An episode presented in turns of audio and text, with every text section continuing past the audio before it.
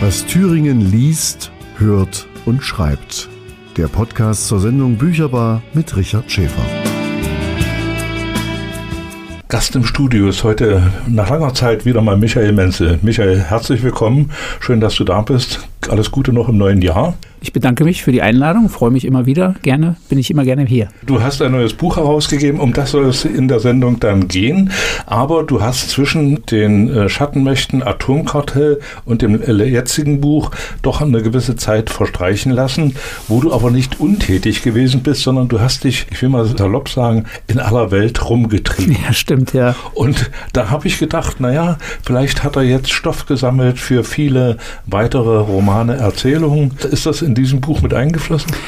Also in, das, äh, in der Strafsache Peter Jäger, jetzt das dritte Buch, ähm, da habe ich äh, auf jeden Fall meine Reise nach Tadschikistan äh, mitverarbeitet. Die Grenze zu Afghanistan, der Bereich Afghanistan spielt da eine Rolle. Meine Eindrücke in Tadschikistan, meine, ich sag mal, Erfahrungen, die ich da gesammelt habe, habe ich damit einfließen lassen in ein, zwei, drei Kapiteln, glaube ich, ja. Hm. Tadschikistan war nicht das einzige Reiseziel. Du bist auch in Afrika gewesen. Genau, ich war erst in Malawi, also da habe ich meine Tochter besucht, die war in der Klinik in, in, als junge Ärztin hat sie da gearbeitet, hat da Operationen durchgeführt und wir haben uns, sage ich mal, gemeinsam, ich und meine Frau, uns Malawi angeschaut in dem Zusammenhang und auch das Krankenhaus, in dem sie gearbeitet hat und meine Tochter besucht. Das war ein Wahnsinnserlebnis, äh, weil das ist eine ganz, das war tiefstes Afrika, wenn ich das mal so sagen darf und ganz viele äh, Eindrücke, die ich da gesammelt habe, die kann man gar nicht so richtig verarbeiten, kann man auch nicht richtig erzählen, ohne jetzt vielleicht überheblich zu klingen, weil äh, das schon ein sehr, sehr armes Land ist. Da muss man ganz schön runter mit seinen Ansprüchen, ja, oder auch mit seinen Erwartungen. Ich war in Namibia, mir ging es ähnlich. Also ja, ich habe es gesehen, ja, auf Facebook habe ich es gesehen, dass du da warst. Ja, ähm, man muss mit seinen Erwartungen runter und man muss auch, man, man hat auch, ich glaube, ein schlechtes Gewissen eigentlich, ne, wenn man sieht, wie die Menschen dort teilweise, ich, ja, eigentlich nicht menschenwürdig leben müssen. Ne, aber auf der anderen Seite sehr glücklichen Eindruck machen, ja. Also das darf man jetzt nicht vergessen. Also die Menschen, die ich jetzt gesehen und kennengelernt habe, die waren mit ihrem Leben gleichwohl zufrieden. Ne? Und das war in äh, Malawi so und das war auch später. Ich bin ja jetzt äh, noch einmal in Afrika gewesen und bin dann auf den Kilimanjaro gelaufen, da war das auch nicht anders. Also den Eindruck hatte ich auch, dass die Menschen doch aus ihrem Leben etwas gemacht äh, haben. Und äh, das bisschen schlechte Gewissen, das habe ich natürlich auch mit mir rumgetragen, weil ich immer gesagt habe, äh, so ein bisschen sind wir schuld an diesem äh, an dieser Situation oder unsere Vorfahren zumindest. Ne? Ja, und wir sind schuld. Äh, ich glaube schon, auch in der heutigen Zeit immer noch tragen wir eine große Mitschuld, wenn man äh, hört, dass ja die vielen afrikanischen Länder, da gibt es große Bodenschätze, Rohstoffe und, und, und. Und äh, ich habe den Eindruck, dass es nicht zwingend denen nur zugutekommt. Also das kann man jetzt wohl nicht so sagen. Ne? Und äh, trotzdem machen die was. Ich hatte also auch den Eindruck, dass sie entspannt waren. Du bist auf den Kilimanjaro gestiegen. Genau, ich bin Das auf, ist ja eine Wahnsinnssache. ja, das war Wahnsinn. Das ist jetzt äh, Ende September, Anfang Oktober sind wir gelaufen. Wir waren zu viert äh, meine Frau, der Gerd und die Susanne. Und äh, wir hatten ein Team von 16 Trägern und äh, Menschen, die uns begleitet haben, ohne die wir das niemals geschafft hätten.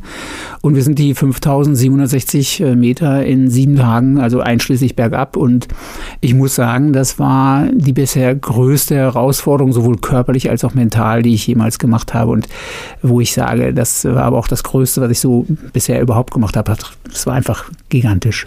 Das war den Bildern auch anzusehen, als du oben angekommen warst. Da ist also vieles von dir abgefallen. Ja, das stimmt. Und äh, viele Anspannung. Und das ist ja anstrengend. Ne? Die Luft wird dünn. Und ich habe mal gehört, man geht eigentlich ganz langsam hoch. Man kann nicht so in den Wanderschritt, den man so gewohnt ist, sondern man muss so tap, tap gehen. Ne? Unser Führer hat immer gesagt, Polle, Polle. Das heißt langsam, langsam. Mhm. Und wir durften ihn auch nicht überholen. Der ist immer vorweg. Der ist ganz, ganz langsam, wirklich in ganz langsamen Schritten gelaufen, sodass wir am Anfang gedacht haben, so langsam kann man gar nicht laufen, wird der langsamer fallen wir alle um.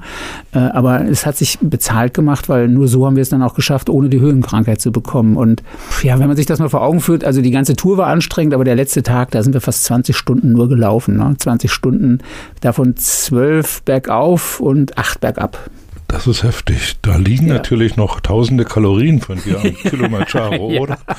Ja, oh Gott. Da, da liegen, also viel, da habe ich viel Kraft gelassen an dem Abend, ja. Das war, also unter Mitternacht los, da war es so kalt, das kann man sich gar nicht vorstellen. Also es, man konnte kaum atmen vor Kälte. Und unser Guide hat auch gesagt, ähm, ihr Jungs, Mädchen, ihr macht euch jetzt keine Gedanken, ihr werdet denken, ihr erfriert, ihr sterbt unterwegs, ja, die ganze Nacht laufen. Äh, aber ihr werdet nicht sterben, sobald die Sonne aufgeht, werdet ihr wieder sehen, dass das Leben weitergeht. Und so war das auch. Ne? Also wir haben gedacht, während der Wanderung, wir sterben. Und als wir oben waren, haben wir gedacht, boah, wie schön. Schön, was wir es gemacht haben. Wir waren alle begeistert. Das ist so eine eigenartige Philosophie, die die Menschen da auch so rübertragen und die, die die leben. Ne? Also, ja klar. Das, ja, und vor allen Dingen auch, wie, wie zäh die sind. Ja, das kann man gar nicht, also das kann man gar nicht beschreiben. Manche sagen dann, naja, das ist ihr Job. Aber das ist nicht so. Ne? Also das ist nicht nur ihr Job, das ist auch ihr Leben. Ne? Also die leben den Berg und wir haben das auch, wir haben das auch erlebt, dass sie das geliebt haben, uns zu führen. Ne? Klar haben sie ja Geld verdient, aber das gehört ja auch dazu. Hm. Äh, trotzdem sind da auch viele, die da scheitern. Ne? Also, Na klar, wir haben viele gesehen, die scheitern. Wir haben auch welche gesehen, die mit dem Helikopter abgeholt wurden, weil sie die Höhenkrankheit bekommen haben, in die Intensivstation mussten. Wir haben Menschen gesehen, die torkeln. Ich weiß gar nicht, wie viele Leute da abbrechen, aber eins muss man auch sagen, so die ganzen Reiseberichte, die wir uns vorher so reingetan haben und gesagt haben, okay, jetzt bereiten wir uns vor, die waren alle irgendwie, wir haben gedacht, das ist ein Fake. Ne? Also es, es war viel brutaler, als man sich das vorstellt. Aber ist halt auch eine Herausforderung. Ne? Wir, ich gehe jetzt auf die 60 zu und wir haben alle gedacht, jetzt müssen wir es nochmal machen. Ne? Habt ihr euch äh, speziell vorbereitet, so barfuß auf den Inselsberg oder so? ja, wir waren auf dem Inselsberg, aber nicht barfuß. ja, wir sind viel gelaufen, ja, auf jeden Fall in den Alpen gewesen. Aber auf die Höhe kannst du dich nicht ein, also kannst du dich nicht wirklich vorbereiten, weil das ist auch tagesformabhängig. Ne? Und schlimm ist auch, oder was heißt schlimm, aber in meinem Alter schläft man im Zelt. Ja, äh, das Wasser, wir haben uns, wir haben so eine Schale Wasser gehabt, mit der wir uns waschen durften und das war es auch. Essen, naja, war auch nicht so schön und ab, ab 4000 Meter hast du auch gar keinen Hunger mehr. War schon schön. Also da muss man seine Ansprüche ein bisschen nach hinten stellen. Genau. Aber es ist ein einmaliges Erlebnis. Ansprüche werden ganz weit nach hinten gestellt. Geht nur noch um Genießen und Leiden. Wie viele tausend Fotos hast du gemacht? Oh, ganz viele, ganz viele habe ich gemacht. Aber pff, ja, mit dem Handy halt. Ne? Ich meine, mhm. du hast ja teilweise auch gar nicht die Zeit und die Kraft, mhm. äh, da ständig einen Fotoapparat zu zücken. Und in der letzten Nacht ganz wenige, weil da war es so kalt, da hast du gar nicht die Handschuhe ausziehen wollen. Mhm. Aber Kann man sich gar nicht vorstellen. Afrika. genau, wir haben auch gedacht, hey, jetzt kommen wir hier an, es ist schon warm, ja, von wegen. Ne? In der ersten Nacht haben wir schon mit Mütze geschlafen im Zelt. ja, ja, klar, das, äh, da muss man sich drauf einstellen. Ja. Michael, äh, erstmal vielen Dank für diese Eindrücke. Das äh, muss man natürlich ab und zu immer mal wieder einstreuen, weil man so mit Illusionen hingeht, ne? in, in nach Afrika und äh, dann äh, muss man sich doch, äh, kommt man mit anderen Erfahrungen zurück. Auf Gott sei Dank. Fall, ja. ja. Gott sei Dank. Also in der Bücherbar wird es natürlich nicht um die Berg Erfahrungen der Protagonisten hier in der Sendung gehen, sondern um Bücher. Und äh, da geht es also um das Buch in der Strafsache Peter Jäger. Aber bevor wir dazu kommen, habe ich zwei Musiktitel aufgelegt für die Bergsteigerei vielleicht Wolfgang Ambros mit Aufi Aufi und The Hooters mit 500 Miles. Bücherbar, was Thüringen liest, hört und schreibt. Die Sendung für Autoren aus Thüringen und Umgebung mit Richard Schäfer. Immer am dritten und vierten Mittwoch im Monat von 16 bis 17 Uhr auf UKW 96,2 Megahertz. Gast in der Bücherbar ist heute Michael Menzel und wir stellen sein Buch vor in der Strafsache Peter Jäger, erschienen im Thüringer Kommunalverlag im Jahr 2023 im November. Jetzt hast du wieder äh, ein Buch geschrieben und es ist diesmal nicht in der Rubrik Schattenmächte, zumindest vom Titel her angesiedelt, aber vom Thema her auch. Mhm. Du hast dich also auch wieder mit Geheimdiensten beschäftigt und da muss ich jetzt eine Frage am Anfang stellen. Äh, Vielleicht äh, sagst du kurz, worum es in dem Buch geht. Ja, das ist jetzt ein bisschen schwierig, finde ich, äh, zu sagen, worum es konkret in dem Buch geht. Ich vielleicht die Ausgangssituation ist erstmal ein Richter, der am Landgericht arbeitet, im Staatsschutz äh, und eine Gerichtsverhandlung ganz schnell abwickeln will äh, aber dann dazu gezwungen wird, die Verhandlung in die Länge zu ziehen und äh, Zeugen zu hören, die man eigentlich sonst nie hören würde äh, weil er erpresst wird. Und der Gedanke, dass ein Richter erpresst wird, das war für mich so ein bisschen, also das war der Ausgangspunkt für den Roman eigentlich. Klingt vielleicht gar nicht so, aber ich fand es sehr spannend. Äh, ja, Tenor, Richter sind auch nur Menschen, ne? Mhm. Und äh, das ist der Richter Gruber, der an der Staatsschutzkammer arbeitet. Genau. Da habe ich natürlich erstmal recherchieren oder googeln müssen, was ist eine Staatsschutzkammer? Äh, diesen Begriff habe ich also noch nie gehört. Kannst du kurz erklären, was es damit auf sich hat? Naja, ich meine, also das sind alles so Verfahren, äh, wo es um die Belange der öffentlichen Sicherheit geht, also der inneren Sicherheit ne, und wo Strafverfahren geführt werden, die jetzt, äh, ich sage es mal, über der ja, die eigentlich den Staat gefährden, mehr oder weniger. Ne? Mhm. Und hast du jetzt äh, für diesen Fall spezielle Recherchen angestellt? Also für diesen Fall ja, für, für den Begriff Staatsschutz kann man jetzt nicht, äh, sondern aber für die, für die Geschichte als solches, ja, fand ich mega spannend. Ähm, gewisse Dinge auch hier wieder den Begriff wehrhafte Demokratie schon mal gehört vielleicht, ähm, wie er entstanden ist, wie, äh, wie aus meiner Sicht auch gewisse Dinge ja immer noch dominiert werden durch historische Ereignisse, die die Deutschen prägen von bis vor 200 Jahren zurück. Wenn du es gelesen hast und das hast du ja, dann nee, noch nicht. Okay, dann wirst du wirst du wirst du okay, wenn du es liest, dann wirst du feststellen, dass ich also mittels einer virtuellen Brille äh, die ehemaligen Präsidenten der Vereinigten Staaten als Zeugen auflaufen lasse und auch den äh, Herrn Gehlen als äh, Organisation Gehlen, später Bundesnachrichtendienst, die, die sprechen dort als Zeugen. Und, und zwar tatsächlich mit einer 3D-Brille ähm, eine virtuelle Brille letztendlich. Ähm, und vielleicht drei Sätze, wie ich dazu gekommen bin. Ähm, ja. genau. Also es gab vor ein paar Monaten, habe ich in einer Entscheidung gelesen, also ich bin ja auch Anwalt, äh, da ging es um die Strafverhandlung in äh, einem Bundesland Bayern. Und da ging es um die Frage virtuelle Gerichtsverhandlung und zwar in dem Zusammenhang, dass man einen äh, Polizistenmord nachgestellt hat, also den Tatort mhm. nachgestellt und man hat die Brille, der Sachverständige hat die Brille quasi in die Verhandlungen eingeführt und die Beteiligten mussten gar nicht vor Ort. Und das fand ich so spannend und habe mich mal mit der Frage beschäftigt, gibt es das eigentlich im deutschen Rechtssystem? Ja, und daraus ist ja die Idee entstanden, mal Personen der Zeitgeschichte als Zeugen zu hören, ja. Mhm. Und gibt es das in der im deutschen Rechtsgeschichte, dass man das verwenden kann? Noch nicht, äh, das kommt aber, das wird kommen. Also dass die, ja, natürlich wird das kommen, das, äh, zeigt ja schon dieser Kusel, der Polizistenmord in Kusel war es, äh, zeigt ja schon, dass man da die Brille eingesetzt hat. Und in meiner, meiner Fantasie, in meinem Roman ist die Brille einfach nur noch ähm, so, ich sag mal, verfeinert worden. Ne? Dir das so vorstellen, Kinder spielen in so Game-Shows mit so Brillen und sehen sich nicht und kämpfen gegen was. Und so ist die Gerichtsverhandlung auch. Da kommen also, man kann, die Zeugen werden befragt äh, durch den Richter, durch die Staatsanwalt und so, so läuft die Verhandlung, ja.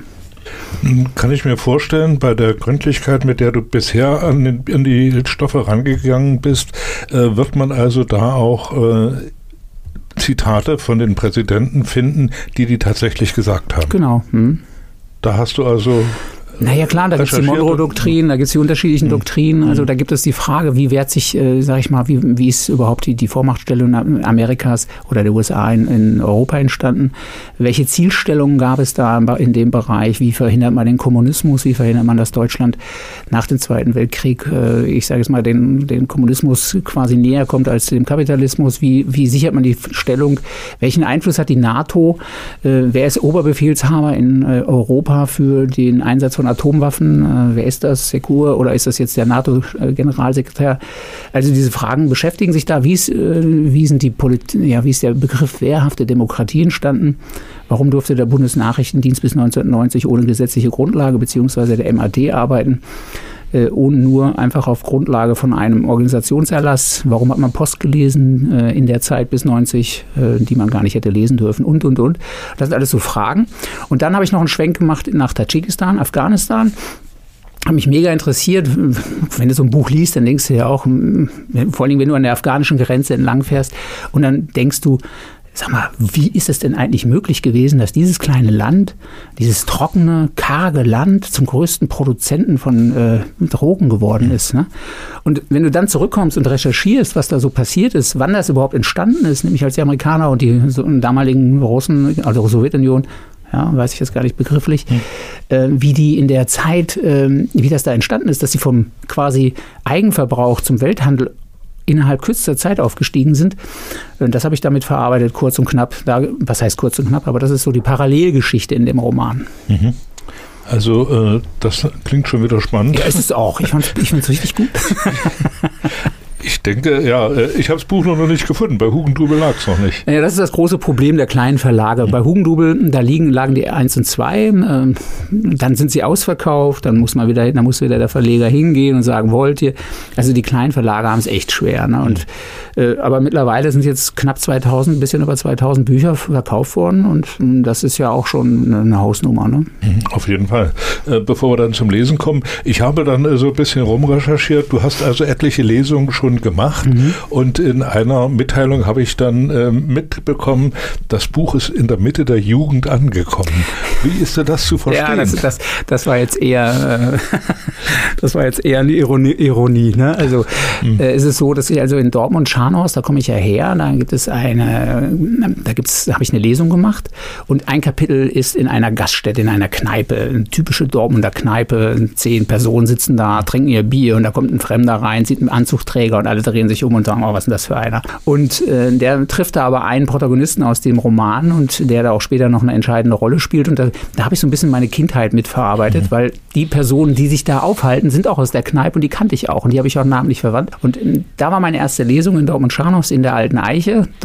da habe ich die Lesung gemacht und den Erlös äh, der verkauften Bücher, den haben wir gespendet an eine Fußball-Jugendabteilung und die haben mir das Bild geschickt und deswegen habe ich geschrieben, das Buch ist in der Mitte der Jugend angekommen. Dann kann man natürlich nur hoffen, dass die Jugendleute das Buch auch mal zur Hand nehmen. Ja, also in der Hand hatten sie es ja für das Foto, aber ich glaube nicht, dass sie es lesen werden. Das kann ich mir nicht vorstellen.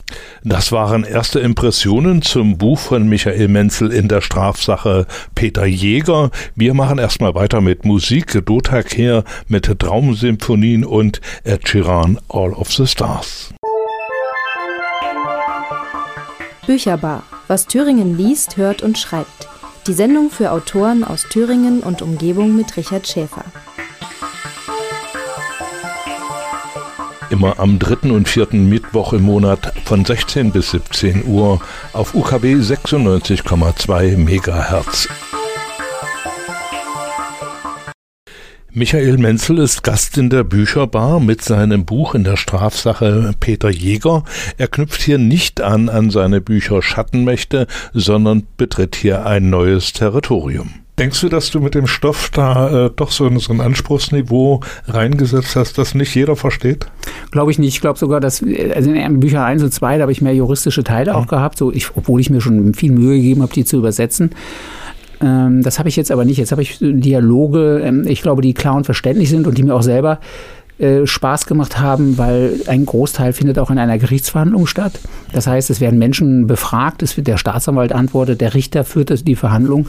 Und da geht es weniger um juristische Texte als um Erklärungen beziehungsweise um geschichtliche Zusammenhänge. Die kommen dann natürlich drin vor, aber ist es diesmal flüssiger und leichter vielleicht zu lesen als die Bücher 1 und 2. Es knüpft auch inhaltlich nicht an diese Bücher an. Also das sind äh, drei separate Bücher, die man nebeneinander lesen kann, ohne dass sie aufeinander aufbauen. Genau. Buch 3 ist jetzt völlig neu. Ich habe da auch neue Personen erfunden. Mhm. Also Buch 1 und 2 ist abgeschlossen. Buch 3 ist eine völlig neue Person. Peter Jäger, so heißt ja das Buch. Dann habe ich einen Anwalt, äh, sag ich mal, wieder in dem Buch drin, aber der hat auch letztendlich einen ganz neuen Charakter. Dann habe ich eine blinde die, äh, sag ich mal, den Anwalt begleitet, eine blinde Dame. Naja, so, das, also, und Beune, Beune, der nach Afghanistan im Auftrag von Peter Jäger fährt. Fliegt. Lass mich jetzt mal spekulieren. Also, mhm. Buch 1 und 2 gab es, gibt es bei 3 auch eine 4? Ja, wenn ich die Kraft finde, dann gibt es auch eine 4. Aber das ist ja immer so eine Sache. Man, ja, ich, ich bin jetzt dabei zu recherchieren, aber das Thema, das ich da im Kopf habe, das ist so komplex, dass ich da äh, überlege, ob ich mich das traue oder ob ich das nicht umschmeiße. Aber ja, es, ich würde, es würde mir Spaß machen, Buch 4 zu schreiben. Aber das mache ich ja eh immer hauptsächlich für mich. Und ja, wenn ich die Kraft finde, dann mache ich noch eins. Also äh, da liegen wahrscheinlich auch so in diesem äh, Geheimdienstbereich, du hast vorhin BND und MAD angedeutet, da liegen bestimmt noch etliche Themen äh, brach. Also Das stimmt. Äh, Wobei heute, das, wenn ich noch eins schreiben würde, würde ich mich mit der aktuellen Lage eher auseinandersetzen. Mhm. Also mit, ja, mit der, ich, ich, der, im Titel, der Titel könnte lauten die grüne Welle. Ne? Mhm. Also das wäre zum Beispiel mhm. so ein Thema, wie es dazu gekommen ist, äh, dass wir gewisse Dinge heute machen. Aber das ist echt schwer, weil Buch 1, 2 und 3, da konnte ich immer auf alte geschichtliche mhm. Zusammenhänge zu zurückgreifen, konnte mir den Rest zusammenspinnen und träumen also im Rahmen eines Romans. Wenn du jetzt aktuell schreibst, dann ist es schon gefährlicher, schwieriger, äh, weil du dir vielleicht vieles erträumst und im, im Roman schreibst. Kann auch schön sein, aber ist ja vielleicht bisher nicht der Anspruch gewesen. Und äh, wahrscheinlich bei so aktuellen Themen hast du auch mehr Leute, die da reinreden oder denken, reinreden zu müssen. Okay, mehr Leser, bei, ja. den, bei den historischen Themen sind ja immer historische Kenntnisse vorauszusetzen. ja, das oder? stimmt. Obwohl, das versuche ich diesmal auch zu kippen. Also ich versuche, ich habe Dialoge drin, äh, wo halt erklärt wird, ne, wie, wie so eine Partei gegründet wurde und warum die Partei gegründet wurde. Und oder warum der, der Bundesnachrichtendienst so agieren durfte oder warum die NATO so ist, wie sie ist. Also das versuche ich in Dialogform zu machen, deswegen auch die Brillen. Ne? Das, das fand ich eigentlich so ähm, jetzt kompliziert in, anders darzustellen. Also der, der Gedanke, der dahinter steckte, die, diese Dialoge äh, so transparent zu machen, deswegen die Brille, wenn du einen Präsidenten, der 200 Jahre tot ist, anhören willst, dann musst du ja irgendwie einen Grund haben. Ne? Das heißt also, du musst ja irgendwie sagen können, äh, warum hören wir jetzt oder wie, wie hört man den? Und deswegen die Brille. Ne? Deswegen ist er da in der Verhandlung, alle sehen ihn, alle hören ihn und die können auch ihm Fragen stellen. Hat so ein bisschen was Faustisches, ne? Weiß ich nicht, der ist doch viel besser.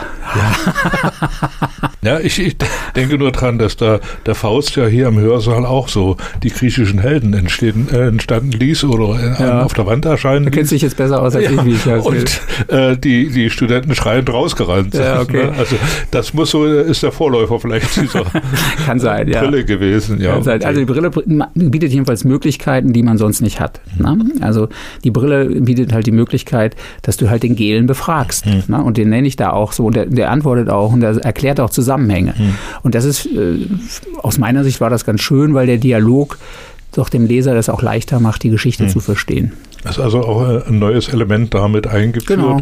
Äh, dass man also literarisch nutzen kann. Wie lange hast du am Manuskript geschrieben? Drei Monate. Echt? Hm. Buch 1, 2 ist ja auch so entstanden. Ich brauche, also nach drei Monaten höre ich, ist, ist meine Kreativität am Ende. Also ich, auch wie in Büchern 1 und 2, auch wenn man wiederholt es eigentlich ungern, aber letztendlich schreibe ich die alle aus dem Kopf.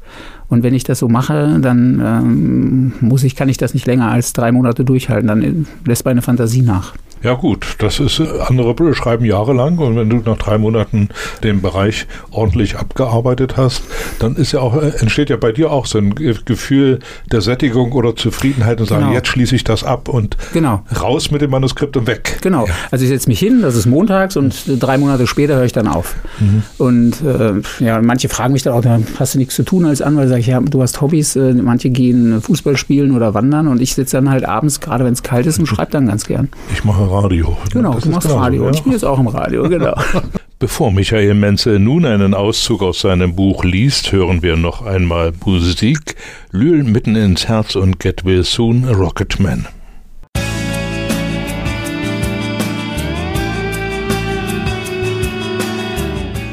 Podcast zur Sendung können Sie auf den gängigen Plattformen von Spotify, Anchor FM nachhören. Informationen zur Sendung finden Sie auf meinen Facebook-Seiten.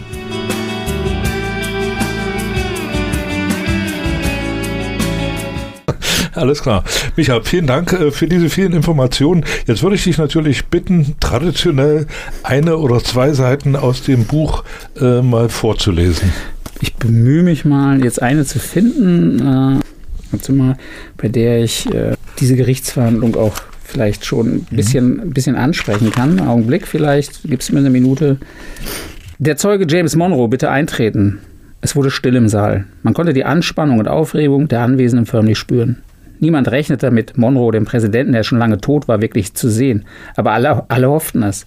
Tatsächlich, durch die geöffnete Tür schritt ein älterer Mann, grau und von großer stattlicher Erscheinung. Um seinen Hals hatte er ein Tuch und an der Kleidung konnte man sofort erkennen, dass er nicht aus diesem Jahrhundert war. Die Journalisten und Blogger im Raum fingen sofort an, ihre Texte in den Laptop zu schreiben, um das, was sie sahen, in Worten zu beschreiben, obwohl es kaum Worte dafür gab. Ohne ein Wort an die Anwesenden zu richten, aber die Blicke klar auf die Richterbank gerichtet, schritt Monroe auf die Zeugenbank zu und nahm, ohne dazu aufgefordert zu sein, Platz stilvoll Platz. Den Anwesenden stockte der Atmen. Diejenigen, die mit der Brille sehen konnten, kam das alles gespenstisch vor. Aber auch die Zuschauer, die alles an der Leinwand verfolgen mussten, hatten den Eindruck, in einer anderen Welt zu sein. Gruber, räusperte sich. James Monroe schaute ihn fragend an. Herr Zeuge, würden Sie sich kurz vorstellen? Es war Ahrens, der das Wort ergriff.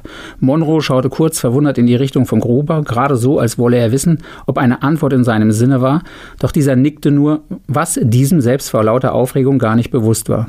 Ihr Nicken werte ich als Zustimmung, Herr Vorsitzender. Bei diesen ersten Worten brach ein lautes Gejohle aus, fast tumultartig fingen die Zuschauer an zu rufen, was das für ein Wahnsinn wäre. Die Prozessbeteiligten waren nicht minder überrascht, allerdings versuchten sie das nicht zu zeigen.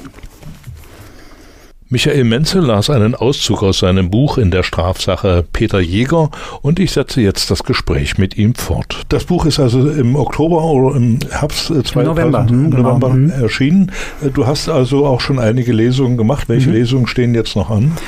Na, ich jetzt in den nächsten vier Wochen habe ich erstmal keine. Dann äh, soll ich aber in Berlin, im äh, Thalia Berlin lesen. Äh, da ist aber der Termin noch offen und ja, es ist immer so, dass ich äh, im Grunde genommen spontane Anfragen bekomme. Ne? Kannst mhm. du mal, kannst du da mal. Das ist jetzt nicht so, dass ich jetzt einen Manager hätte, der sagt, äh, wir machen da und da Lesung. Leider für jemanden, der zuhört. Ne? Ich suche noch einen. ja, genau. Gut zehn Jahre jünger wär, hätte ich mich gemeldet. Hey, her damit, ja, gut. Ja, das, äh, das muss natürlich, äh, das ist so ein Nebenbei-Job, ne? Termine organisieren, lese, du brauchst einen Raum und du, du brauchst Promotion, dass die Leute da hinkommen. Genau. Das ist also nicht, nicht jedermanns Sache. Genau, ne? manchmal ist es auch wirklich, ja, du brauchst erstens das und zweitens musst du ja, also es macht mir Spaß, ja, ich mache das auch gerne und in Dortmund waren dann fast 50 Leute, die haben auch, sag ich mal, alle sehr viel Spaß gehabt, aber du musst es halt tatsächlich organisieren. Ne? Und wenn du irgendwo in eine Stadt kommst und das hat niemand Werbung dafür gemacht, dann sitzt ja da auch keiner. Ja, ne? dann, ja, ja, genau. Und so bekannt bin ich ja leider nicht, ne? oder werde ich vielleicht auch nie, aber ich bemühe mich. Nee, das, das ist so. Man muss da ankommen und man muss also auch merken, dass ein Publikum da ist, das sich dafür interessiert genau. oder äh, auch in Kauf nehmen, dass die Hälfte geht, wenn sie es nicht verstehen ne? genau. Oder so. Und dann, das ist aber eine zusätzliche Arbeit, die jetzt vom Buchschreiben weit weg führt und äh, die aber viel Kraft kostet. Ne? Genau, und wenn du viel alleine machst und gut, der Verlag macht ja auch das eine oder andere, verkauft ja auch die Bücher und nimmt sie mit überall, wo es nur geht. Aber klar, ist ein Ein-Mann-Verlag, äh, was willst du da erwarten? Ne? Also ich meine, ich bin ihm sehr dankbar, dass er die Bücher verlegt, freue mich immer darüber, dass es auch funktioniert. Die anderen Bücher sind halt alle vergriffen. Das, genau. das ist so. Ja, Micha, vielen Dank für diese Informationen. Ich bedanke mich fürs äh, Einladen. Ja, bin gerne hier gewesen, wie immer. Ich danke dir und äh, drück dir die Daumen, falls das nächste Buch noch in den nächsten zwei Jahren kommt oder so, dass du dann wieder hierher kommst. Freue mich immer gerne, machst du gut. Die äh, Leute, äh, die die Sendung hören, dann vielleicht auch doch mal Lust haben, in das Buch hineinzulesen oder in das Buch äh, zu kaufen oder zu erwerben. Genau, in der Strafsache Peter Jäger erschienen im THK, Kommunalbuchverlag äh, aus Arnstadt äh, oder die, über die Homepage. Ne? Genau. Okay. Vielen Dank. Ich bedanke mich. Das war die Bücherbar für den Monat Januar und mit dem Titel von Gundermann und seiner Seilschaft Alle oder Keiner beenden wir die Sendung für heute. Ich danke fürs Einschalten und Zuhören, wünsche Ihnen eine schöne Zeit. Tschüss, bis zum nächsten Mal, sagt Richard Schäfer.